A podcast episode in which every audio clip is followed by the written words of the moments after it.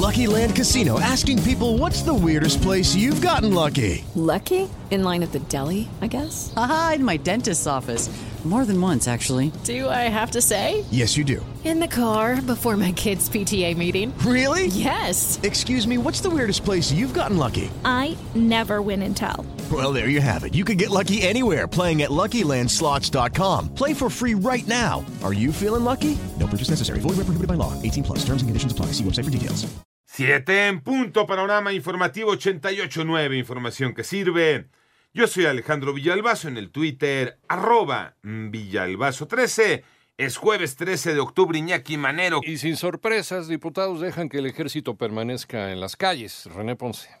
Luego de casi ocho horas de discusión y sin moverle una sola coma al dictamen que enviara el Senado, Morena, PRI, PT y Partido Verde aprobaron que el ejército permanezca en las calles hasta el 2028 realizando labores de seguridad, mientras que legisladores del PAN, PRD y Movimiento Ciudadano se manifestaron en contra. En su oportunidad, la legisladora de Acción Nacional, Mariana Gómez del Campo, destacó. Aprobar una prórroga a la presencia militar en las calles sin que exista ningún análisis serio. Por su parte, el coordinador del PRI, Rubén Moreira, afirmó que el voto de sus legisladores fue por la paz y no por obtener algo a cambio. Por la paz, no por nada a cambio. Para 88.9 Noticias, René Ponce Hernández. En el panorama nacional, tres médicos involucrados en la muerte de la niña Camila fueron detenidos en San Luis Potosí. El caso de la menor sacudió al país luego de que muriera dos veces en agosto pasado. Por otra parte, la Comisión Federal para la Protección contra Riesgos Sanitarios alertó sobre la falsificación de los vitamínicos Bedoyecta Tri, presentación solución inyectable, y Bedoyecta, fórmula farmacéutica cápsulas. En tanto, los gobiernos de México y de los Estados Unidos llegaron a un acuerdo migratorio donde México recibirá migrantes venezolanos expulsados de los Estados Unidos, a cambio de lo cual Washington emitirá 65 mil visas de trabajo temporal. Y elementos de la Guardia Nacional detuvieron a seis policías estatales de Puebla y tres de Veracruz, luego de que los sorprendieran saqueando mercancía de un tráiler que tenía reporte de robo.